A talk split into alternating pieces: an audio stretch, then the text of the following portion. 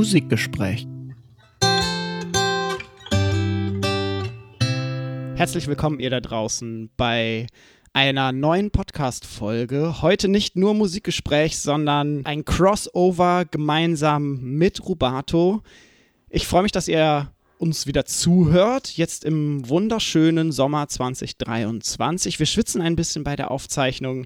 Mein Name ist Zin, neben mir sitzt mein Kollege Daniel und uns zugeschaltet aus dem fernen Wien, wir sitzen in Berlin, sind Stefanie und Valeska vom Podcast Rubato. Hallo Stefanie und Valeska.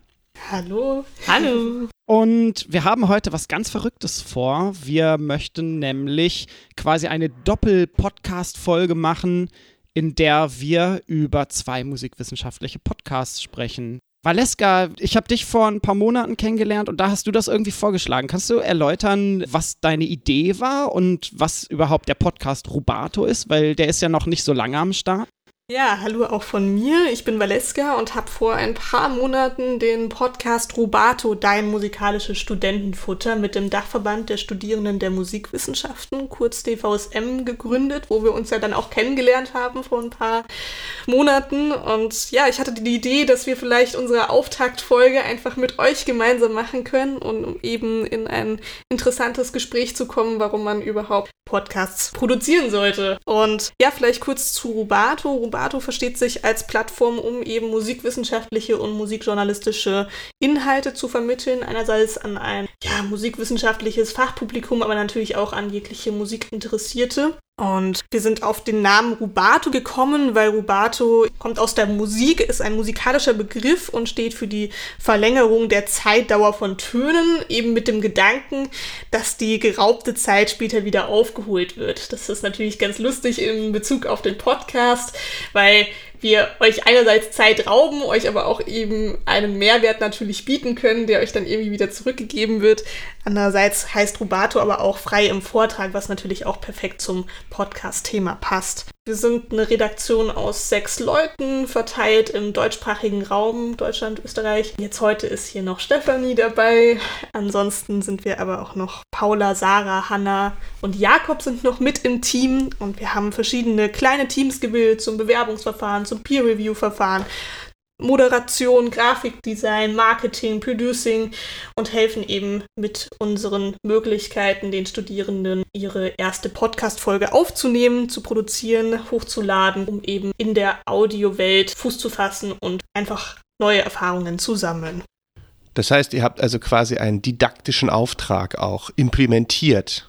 Total, ja. Also Natürlich. Also, das ist die Idee, dass wir im Prinzip Studierenden helfen können, auf ihrem Weg in den Musikjournalismus, auf dem Weg in die Musikwissenschaft noch mehr Erfahrungen zu sammeln, die sie vielleicht woanders auch nicht in der Art geboten bekommen. Und es ist ja doch immer eine Challenge, dann einen eigenen Podcast zu gründen, so wie ihr das gemacht habt. Das ist ja nochmal eine, eine riesige Hürde für die meisten. War eine totale Challenge. ja. ja, und ich muss auch sagen, also für mich als Studierende war es ja auch so, ich habe mich eben beworben auf den CFP, also auf die Anfrage hinsichtlich des Redaktionsteams. Und ich fand das einfach super, dass man halt dadurch, dass man anderen hilft, halt auch selber was irrsinnig viel lernen kann. Und ich habe auch noch nicht so viele Erfahrungen im Podcast-Bereich. Aber eben dadurch, dass wir das halt jetzt alles zusammen machen und zusammen durchdenken, ist es total schön, dass man da jetzt so ergänzend sich gegenseitig helfen kann. Und ich denke mal, das kann halt richtig groß werden, wenn man da zusammenarbeitet. Und man hat dann auch sehr viele unterschiedliche Ideen. Das klingt auf jeden Fall nach einem spannenden und super sinnvollen Podcast. Gerade weil das, glaube ich, eine gute Möglichkeit ist für Studierende, viel nochmal zu lernen, was ansonsten im Studium nicht wirklich vermittelt wird. Ne? Und Verbindung aus dann theoretischen und praktischen Aspekten klingt dabei auch gut durch. Und das gibt euch auch ein sehr eigenes Profil. Und ihr seid dann ja quasi gar keine Konkurrenz zu uns, weil ihr ja so sehr auf eigene Profilbildung geht. Da haben wir ja gar nichts zu befürchten. Na, braucht nicht zu befürchten haben, aber vielleicht müssen wir unserem Publikum euch auch einmal vorstellen, weil vielleicht kennt das Rubato-Publikum gar nicht euren Podcast und wie gesagt, wir sind hier mit Zin und Daniel, der Hälfte des Teams, weil euer Team wird erweitert, wie wir mittlerweile erfahren haben, durch Maria und Anna, die das Team ab Sommer verstärken sollen. Aber ihr habt euren Podcast, ich glaube, Anfang 2019 gegründet. Vielleicht könnt ihr dazu noch ein bisschen was erzählen.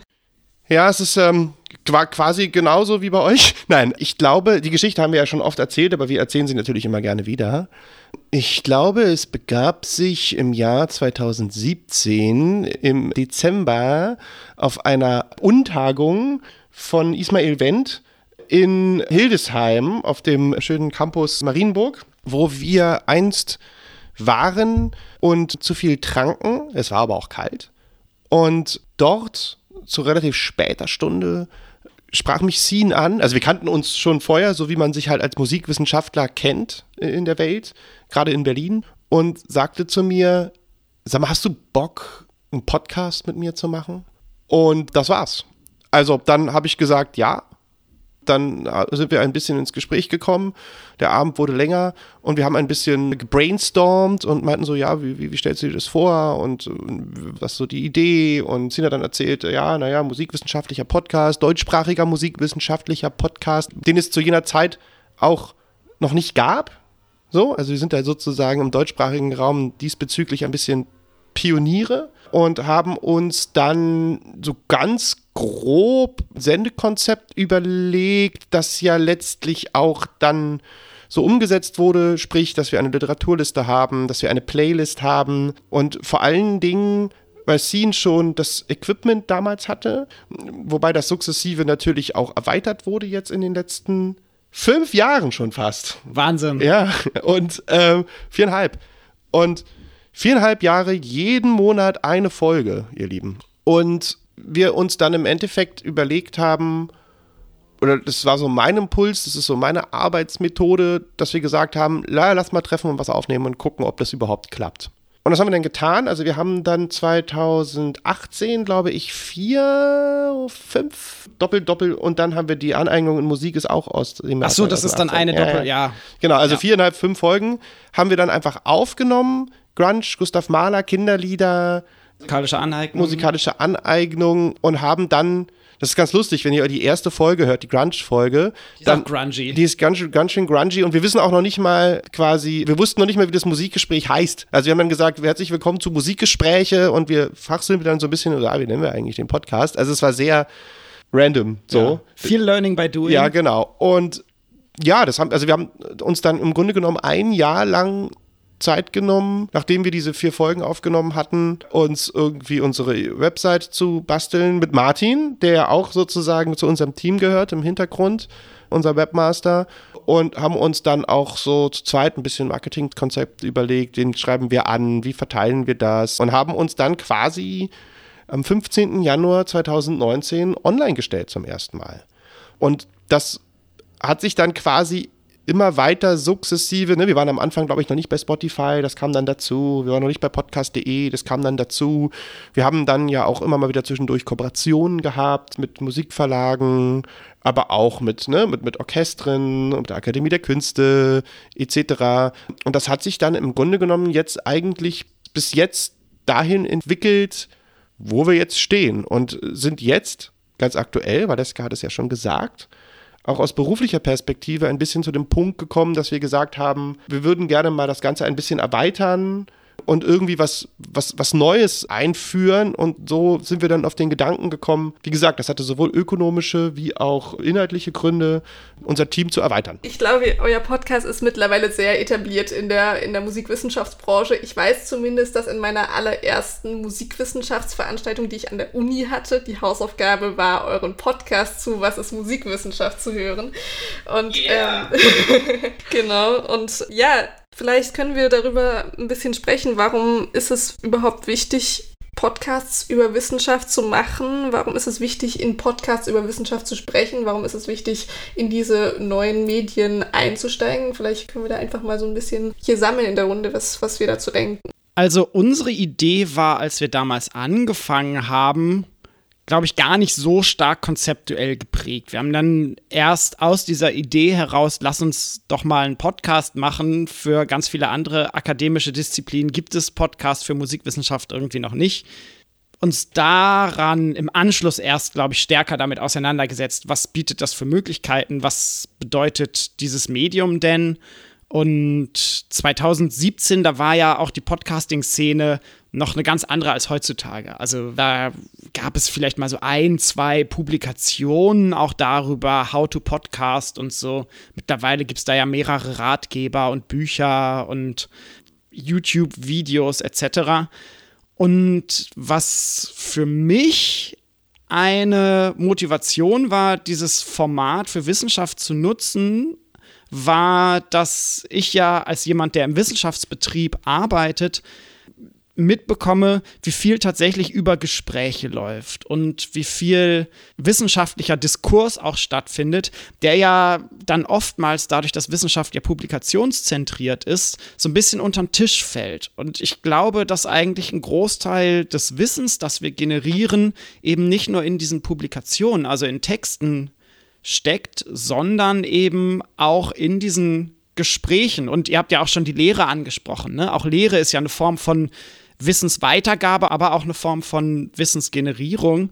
Und das Podcast-Format ist einfach toll, um diese Diskurse vielleicht zumindest ein bisschen nach außen hin zu präsentieren, um Sachen zu besprechen, um kritische Diskussionen zu führen und eben Formen von Wissenschaft dann auch nach außen zu bringen, die, wenn wir nur auf das gedruckte Wort schauen, oftmals so ein bisschen hinten überfallen. Das ist so eine Sache, die ich toll am Podcast-Format finde. Und dadurch, dass wir ja theoretisch unendlich lange Folgen machen können, können wir ja auch einfach lange und ausführlich sprechen. Anders als das bei Radiosendungen oftmals der Fall ist, die ja zumindest über den Tag, nachts ist es dann so ein bisschen anders, aber über den Tag ja sehr eingetaktet sind in die Abfolge von Nachrichten, Werbung, Liedern etc. Ich denke auch Podcasts erreichen ja Zuhörende auf einer ganz neuen Ebene. Also ich meine, wir haben in der Wissenschaft so viele Möglichkeiten, Wissen zu verbreiten über schriftliche Publikationen, über Vorträge und so weiter und so fort. Aber es ist halt auch die Frage, inwieweit das junge Menschen sich anschauen, inwieweit Wissenschaft dadurch gut verbreitet werden kann. Und mit dem Podcast haben wir ja im Prinzip ein ganz neues Medium, um einfach auch noch mehr Leute zu erreichen mit dem Wissen, was wir irgendwie schaffen und herausbekommen. Also Wissenschaft wird im Prinzip viel zugänglicher als davor. Ja, wenn man sich jetzt allein anschaut, Spotify-Empfehlungen zum Beispiel, inwieweit man Menschen erreicht, die zum Beispiel jetzt nicht unbedingt Musikwissenschaften studieren, aber sich mit dem Thema mal auseinandersetzen wollen oder sich denken, okay, mich interessiert es jetzt mal über Gustav Mahler zu hören, zum Beispiel, wie ihr das in eurem Podcast zum Beispiel schon gemacht habt, dann ist es halt einfach so eine Möglichkeit, über eine sehr niederschwellige Art und Weise Leute für Musik zu begeistern. Und das finde ich so toll eigentlich an dem Podcast, weswegen ich zum Beispiel auch diesen Podcast gerne machen möchte. Weil ich mir denke, Musikwissenschaften, das ist so ein großer Begriff. Und da kann man irrsinnig sich viel dazu denken. Und alle, die mich fragen, wieso studiere ich jetzt Musikwissenschaften, fragen mich immer, ob ich ein Musikinstrument lerne bei Musikwissenschaften. Aber Musikwissenschaften ist ja eigentlich so groß. Also wenn man jetzt von der Historie ausgeht, von der Musiktheorie, Ethnomusikologie, also Kulturwissenschaften und Akustik und äh, Psychologie. Also das Feld, das wir eigentlich bedienen können und an dem wir arbeiten können, sind ja unendlich viele Podcast-Folgen, wenn man da irgendwie sich immer so reinstürzt. Und das finde ich ja das Tolle eigentlich an Musikwissenschaften und das ist halt irgendwie auch das, weswegen man auch so viel dazu sagen kann, denke ich mir, vor allem in einem Podcast. Ja, das ist alles richtig, was ihr gesagt habt. Was man vielleicht nicht vergessen darf in dem Zusammenhang, ist, dass wir unseren Podcast, also jetzt Musikgespräch, quasi immer als Aufschlag verstehen. Also wir geben ja auch Literatur und Hörbeispiele quasi immer mit. Und was wir ja im Grunde genommen tun, ist eine leichte Recherche. Ja, wir hatten zugegebenermaßen auch mal eine längere Buchrezension dabei oder mehrere Buchrezensionen. Aber im Endeffekt ist es so, dass man in einer Stunde ja quasi nur ein Thema anteasern kann. Also ein gutes Beispiel was ich in dem Zusammenhang immer nenne, ist ähm, unsere Gustav Mahler Folge. Ähm, das kann man in einer Stunde nicht zusammenfassen. Letztlich bedeutet dies, dass der anschließende Gang in die Bibliothek oder der Griff zum Buch immer daraus folgt im Endeffekt. Und weil ihr das gerade angesprochen habt zum Thema Vorlesung als Medium, ich persönlich fand ja Vorlesungen zu meiner Studienzeit immer sehr ergiebig. Und zwar fand ich den theatralischen Charakter eigentlich immer sehr schön irgendwie habe ich davon, also ich habe da sehr viel mitgenommen. auch was so die Aura und letztlich halt irgendwie den Geist des Studiums beinhaltet, fand ich so eine Vorlesung eigentlich immer ein sehr schönes Setting. Also, auf was ich hinaus wollte, ist, wir haben letztlich hier einen Zutatenmix für den Studenten, die Studentin. Und der Podcast ist einfach aufgrund seiner immer Abrufbarkeit, seiner Erreichbarkeit sicherlich ein Teil dieses, dieses Mediums.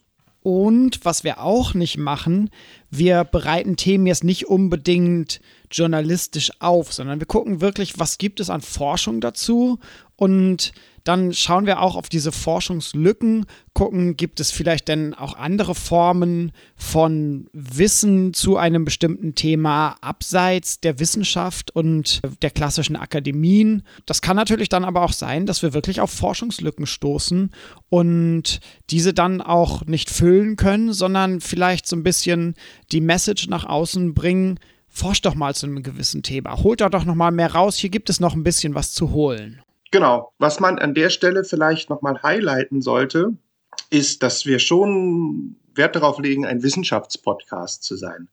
Also klar, wir sind halt irgendwie lustig, locker, fluffige Typen, aber letztlich versuchen wir trotzdem einen Wissenschaftspodcast zu machen. Und zwar, wir fällen selten ein Werturteil. Also hier und da kommt natürlich schon mal im Nebensatz eine eigene Meinung heraus, aber im Endeffekt eigentlich fällen wir keine Werturteile, keine ästhetischen Werturteile, ja, und es ist halt mehr, also was ich damit meine mit dem Wissenschaftspodcast ist, es ist mehr die Art und Weise, wie wir uns dem Thema nähern und wie wir das Thema vermitteln wollen. Also um mal jetzt ein Beispiel zu nennen, was wir persönlich jetzt noch nicht gemacht haben, aber wenn man jetzt zum Beispiel einen Vivaldi-Podcast machen würde, ich habe mal über Vivaldi geforscht und da habe ich festgestellt, dass es wirklich, abgesehen von den vier Jahreszeiten, wirklich wenig Literatur zu Vivaldi gibt. Also die reproduziert sich dann letztlich auch sehr viel selber. Aber im Endeffekt, man denkt immer, Vivaldi ist ein Big Name, da gibt es bestimmt ganz, ganz viel Literatur. Dem ist gar nicht unbedingt der Fall. Und sowas wäre ja zum Beispiel auch eine wissenschaftliche Behandlung eines Themas, zu sagen, hey, guck mal, hier gibt es wenig Literatur drüber. Aber im Endeffekt versuchen wir auch bei Shakira und Britney letztlich auf genau die gleiche Art und Weise auch zu forschen. Also ihr zeigt sozusagen, was es gibt an an aktuellen Themen, welche Diskurse dadurch entstehen können und versucht das in eurem Podcast zu besprechen, sodass vielleicht auch neue Ideen für die Hörenden kommen bezüglich Forschung, bezüglich das interessiert mich, da möchte ich mich weiter irgendwie vertiefen sind wir wahrscheinlich so das Gegenpendant, weil wir eben zum Beispiel wirklich schauen, dass wir eben Studierende unterstützen und sagen, ja, habt ihr etwas, das ihr gerade beforscht oder habt ihr eine Arbeit, über die ihr mehr sprechen möchtet? Aber letztlich ist das ja auch Inspiration. Wenn natürlich, sie dann darüber sprechen natürlich. und dann andere Leute das hören und natürlich, sagen, oh, das ist ja interessant, dann ist das ja auch letztlich Inspiration, was wir, ja. was wir geben. Ja. Aber die Podcaster, die wir halt teilweise anstellen, da fragen wir halt vor allem, habt ihr irgendetwas, über das ihr vertieft sprechen möchtet? Habt ihr eine Masterarbeit, eine Seminararbeit, wo ihr euch denkt, das wäre eigentlich toll, dass man das zum Beispiel mal wirklich so veröffentlicht, dass das zu einem breiteren Publikum kommt? Das ist eigentlich weniger Diskursarbeit, die, die da passiert, sondern mehr ein, ein Vorstellen von aktuellen Themen, die interessant wären für ja. eine breitere Zuhörerschaft. Und da haben wir jetzt schon eigentlich sehr eine große Auswahl an unterschiedlichen Themen. Also jetzt von unserem letzten CFP, was da alles kommen kann und kommen wird. Was wir ja machen, ist ein Musikgespräch. Ne? Wir haben immer eigentlich eine Dialogform. Was wir zu Anfang mehr gemacht haben, wir haben am Anfang viel zu zweit gemacht und mittlerweile laden wir uns eigentlich mehr Gäste ein. Was aber total gewinnbringend sein kann, weil wir dadurch natürlich auch Leute vors Mikrofon bringen, die eine unglaubliche Expertise mitbringen, die wir eigentlich gar nicht uns erarbeiten können. Also wenn da Leute wirklich seit Jahren in einem Forschungsgebiet drin sind, das können Daniel und ich uns ja gar nicht anlesen. Äh, da könnten wir uns ein paar Wochen vorbereiten, da kommst du ja gar nicht ran. Und deswegen versuchen wir da auch schon die Messlatte sehr hoch zu hängen. Wir würden wahrscheinlich Studierende, so wie ihr das macht, dann eher nicht als Gäste einladen, sondern wir hatten jetzt vielfach Profs bei uns sitzen, wir hatten MusikerInnen bei uns sitzen, teilweise Echo-GewinnerInnen und wir versuchen halt eben mit denen dann so ein entspanntes Gespräch zu führen und ja, diesen Spagat zwischen hohem inhaltlichem Anspruch und trotzdem auch Vermittlung irgendwie so zu wagen. Und trotzdem finde ich aber auch die Arbeit, die ihr macht, total wichtig und richtig, also studentische Forschung sichtbar zu machen und eben auch Podcast als Format auszuprobieren. Ich meine, wir haben ja, wenn wir Studierende haben, die einen Podcast machen, bleibt es ihnen ja auch frei, das als Gespräch zu gestalten. Also wir, sie können ja genauso ExpertInnen einladen oder das Ganze mit Freunden produzieren und darüber sprechen. Also letztlich wie die Folge genau aussieht, das bleibt letztlich in der Hand der Studierenden. Wenn sie sagen, ja, wir wollen gerade dieses Gespräch fördern, wir wollen gucken, okay, was passiert in einem Gespräch, in einem Podcast, dann können sie das gerne machen. Oder sie sagen eben, ja, wir wollen einfach über ein Thema 45 Minuten sprechen und das, das funktioniert genauso und dann ist das halt eher eine, eine Themenvorstellung als ein, ein Diskursgespräch, sage ich mal.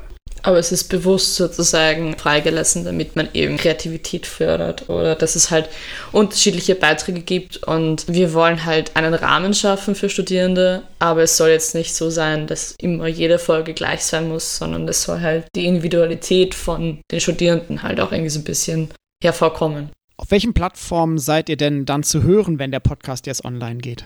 Aktuell ist erstmal geplant auf Spotify, dann wahrscheinlich auf YouTube ohne Video und auf der DVSM-Webseite. Und bei Social Media seid ihr auch schon verfügbar, ne? Ich glaube, ich folge euch schon bei Instagram. Instagram, TikTok, Twitter, alles durch. Alles. ja, Twitter. Twitter hat sich bei uns als Social Media Kanal irgendwie irgendwie nicht etabliert, um den Podcast anzukündigen. Das hat, müssen wir mal schauen, ob wir das mal wieder wiederbeleben. Ansonsten ist natürlich jeder Social Media Kanal irgendwie anders, jedes Social Media. Ähm, lustigerweise bei uns, unser Hauptkanal diesbezüglich ist eigentlich Instagram. Ich glaube, das ist das, was am meisten auch benutzt wird in der jungen Generation. Ja, also, ich meine, so kann man am schnellsten Leute erreichen. Ja, und vor allem man kann sowohl Videos als auch äh, nur Bilder draufstellen und gleich Verlinkungen hinzugeben und es ist schnell zugänglich. Und man kann irrsinnig schnell Leute auch taggen und ähnliches. Und ich glaube, ist sicherlich auch wahrscheinlich die Plattform, wo man da am meisten rausbringt. Aber das ist ja auch die Frage immer bei, bei Plattformen, die man jetzt für Podcasts zum Beispiel zum Raufstellen verwendet, inwieweit welche sinnvoll sind oder wo man da am meisten Klicks kriegt. Aber die Frage ist, will man das? ja, letzten Endes ist es dann natürlich vor allem wichtig, dass die Leute auch einen Podcast einfach hören. Ne? Also Social Media, TikTok, Instagram und so, das ist natürlich alles schön und wichtig, aber letzten Endes geht es ja eben dann auch um den Podcast als quasi das Produkt und alles drumherum ist mehr oder weniger Werbung oder dann halt auch eine gute Möglichkeit, nach außen Neuigkeiten zu verbreiten oder halt auch mit dem Publikum zu kommunizieren. Wobei Social Media ja auch im Prinzip die, die Vermittlung fördern kann von Musikwissenschaften. Das ist ja auch die Frage, wenn wir jetzt in die heutige Zeit blicken, haben wir immer wieder, würde ich schon sagen, dass sich die Musikwissenschaften auch mit Schwierigkeiten umgeben muss, wo wir sehen müssen, wie wir dem irgendwie entgegenwirken können. Und da ist auch die Frage, ja, kann ein Podcast dabei helfen? Und wenn ja, sicherlich auch per Social Media und nicht nur der Podcast selbst. Also wenn, wenn ich auf Social Media jetzt ein Bild poste und das sehen Leute, die gar nicht meinen Podcast normalerweise hören, kann ich trotzdem Musikwissenschaftsvermittlung irgendwie tätigen. Und ich denke, gerade in dieser schnelllebigen Welt, man wird überall mit Wissen konfrontiert, überall ist Wissen abrufbereit. Wenn man da nicht irgendwie auf diesen Zug mit ausspringt und sein Wissen auch in den neuen Medien vermittelt, dann fehlt da was was vielen Leuten gar nicht zugänglich wird, weil es eben gar nicht in den, in den neuen Medien da ist. Ja, allein die Verwendung von Hashtags und sei, sei es nur, dass man jetzt beschreibt, was es in seiner Podcast-Folge, also was in der Podcast-Folge vorkommt, jetzt nur beim Instagram-Account, kann einem ja irrsinnig viel Reichweite schon geben in der Hinsicht. Also. Ja, und die Informationen werden schneller auch allein verbreitet. Das heißt, MusikwissenschaftlerInnen die, klar, werden natürlich auch auf Diskurse aufmerksam, auch ohne unseren Podcast, aber Musikinteressierte eben nicht. Ja, Social Media ist natürlich so ein Riesending auch und für Podcasts auch eine tolle Möglichkeit, eben mit Leuten zu kommunizieren und niedrigschwellig auch viel Outreach zu erzeugen.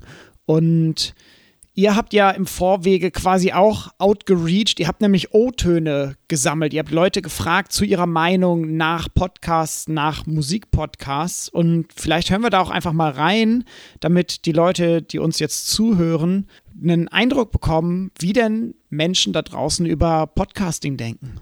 Ich halte Podcasts für die Wissensvermittlung an Studierende auf jeden Fall für eine sinnvolle Sache, weil man dadurch, glaube ich, das Wissen sich in seinem eigenen Tempo aneignen kann. Weil so insgesamt die Aufmerksamkeitsspanne durch die neuen Medien ja so sinkt in der Bevölkerung und das für Podcasts aber irgendwie gar nicht zu gelten scheint. Also Leute geben sich da ewig lange Folgen in einem Umfang, den sie in Zeitschriften niemals lesen würden. Und insofern glaube ich, ist das so das einzige Medium, über das man aktuell noch wirklich ausführlich und tiefgehend über eine Sache informieren kann und deswegen voll wichtig. Also es kommt eben darauf an, wie an solche Sachen herangegangen wird, wie das Ganze aufbereitet wird, ob vielleicht sogar noch Quellenangaben nachvollzogen werden können. Das ist natürlich dann, denke ich mal, für die Transparenz und den Grad der Wissenschaftlichkeit vielleicht sogar das Entscheidende. Podcasts finde ich klasse, weil ich immer, wenn ich Zeit habe und unterwegs bin, etwas Interessantes hören kann. Ich halte viel von Podcasts in der Wissenschaft, da die Wissenschaft als Diskurs geartet sein sollte und besonders Gesprächspodcasts von zwei oder mehreren Personen bieten sich an, ähm, um Wissen dynamisch darzulegen. Was in dem einen O-Ton mit drin war, war dieses Hörbarmachen der Diskurse, dass man versucht, Wissen halt eben nicht nur zu verstehen als irgendwie Daten und Fakten, die man irgendwie pauken muss oder als Texte, die eine gewisse Linearität haben, sondern halt eben auch aufzuzeigen, dass Wissen natürlich im Austausch entsteht, im Dialogischen, im Vernetzen. Und da sind wir natürlich auch bei ganz essentiellen Formen des Wissens und wie Wissen funktioniert und weitergegeben wird. Ne? Wissen ist nicht ein Text, den wir runterrattern, sondern Wissen ist etwas, was zwischen uns passiert. Wissen, das sind Netzwerke.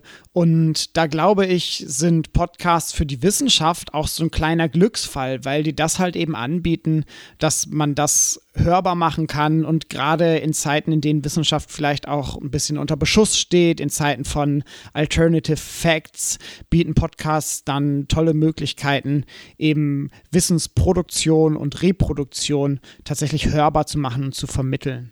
Was ja auch noch angesprochen wurde, ist dieser Aspekt Podcasting in der Lehre, was ich sehr spannend finde. Podcasts können halt eben auch genutzt werden in Seminaren, in Vorlesungen. Und äh, Valeska und Stefanie, ihr seid ja da noch ein bisschen näher dran oder habt eine andere Perspektive als Daniel und ich. Wie wird denn Podcasting in der Lehre von Studierenden aufgefasst? Also ich habe ja vorhin schon gesagt, dass wir in diesem ersten Kurs mal einen Podcast von euch hören sollten. Das war aber wirklich auch das einzige Beispiel in meinem ganzen Studium, wo Podcast Teil der Lehre wurde. Und ich muss sagen, ich persönlich würde es mir eigentlich noch deutlich mehr wünschen, weil es irgendwie nochmal ein ganz anderer Zugang wäre, vielleicht auch zugänglicher für viele Studierende, die gerade vielleicht auch aus der Schule kommen und noch gar nicht so mit diesen Papers und Abstracts und Essays und keine Ahnung, was man alles im Studium machen muss, so vertraut sind, einfach mal einen Podcast zu hören und da Diskurse von mitzunehmen, ist, glaube ich, ein ganz neuer Zugang, der auch für Universitäten sehr spannend sein kann. Ich fand es aber auch sehr spannend, wir haben ja eben gerade in die O-Töne reingehört, dass jemand gesagt hat, ja, ich finde Podcasts an sich gut, aber es geht auch darum, dass die gut aufbereitet sind. Und das heißt, ein Podcast muss immer, auch wenn er Wissen vermittelt, irgendwie so zu hören sein, dass jeder sich angesprochen fühlt. Das heißt, es muss trotzdem irgendwie locker sein, es muss wie ein Gespräch zu Hause irgendwie klingen und nicht nur irgendwie runtergerattert, wie man das in, in der Vorlesung vielleicht ja. von Professoren kennt. Ja, aber andererseits denke ich mir jetzt persönlich, es gibt viel zu wenige einfach in Musik und wo man sich wirklich mit Musik auseinandersetzt. Also ich höre selber sehr gerne Podcasts und ich habe das Gefühl, es gibt irrsinnig viele True Crime Podcasts und hinsichtlich Geschichtswissenschaften Podcasts und in die Bereiche. Aber in Musik, also wenn man sich da mehr vertiefen möchte, gibt es eigentlich ein viel zu geringes Angebot. Und das haben wir irgendwie auch irgendwie bei unseren O-Tönen auch so rausgehört, dass das so gewisser Hinsicht ein Bildungsauftrag ist, dass man da noch mehr Leute dazu bringen kann. Und wenn ich jetzt Studierende frage und frage, ja, hättet ihr eigentlich mal Lust, so etwas zu machen? gibt es eigentlich fast niemanden, der nicht sagen würde, ja, ich will nicht einen Podcast aufnehmen. Oder eine Episode, wo ich mich jetzt mal so richtig in ein Thema reinstürze, weil das ist ja auch die Frage, wieso studiert man eigentlich Musikwissenschaften? Um jetzt bestimmte Theorien zu lernen, um über das Mittelalter zu lernen oder ich weiß nicht was, sondern man lernt ja eigentlich Musikwissenschaften, um dieses Wissen dann irgendwann in seine Interessen zu vertiefen und mit dem weiterzumachen. Und wenn wir das mit dem Podcast äh, so vermitteln können, dass Leute eben, wie wir schon am Anfang gesagt haben, wir dazu bringen, Leute sich für ein Thema noch mehr zu begeistern oder zu intensivieren, ihr Wissen, dann ist das ja toll eigentlich. Ich meine, Podcasts werden ja schon, also es gibt schon einige Podcasts auch in der Musikbranche, aber ich würde behaupten, dass die meisten eher vom Rundfunk ausgehen. Also wir haben viele Podcasts, die sozusagen als weiterer Bildungsauftrag vom, vom Rundfunk gestaltet werden. Aber aus privater Hand gibt es nicht so viel. Also das kann man wahrscheinlich fast an eine Hand abzählen, was aus privater Hand an musikalischen Podcasts produziert wird. Was ich auch noch einen spannenden Punkt war, war dieser Aspekt, ersetzt Podcasting Vorlesungen oder inwiefern kann das so etwas ersetzen? Und da bin ich als Wissenschaftler so ein bisschen kritisch auch. Wir haben vorhin ja schon darüber gesprochen, was Vorlesungen sind. Daniel hatte das kurz angerissen.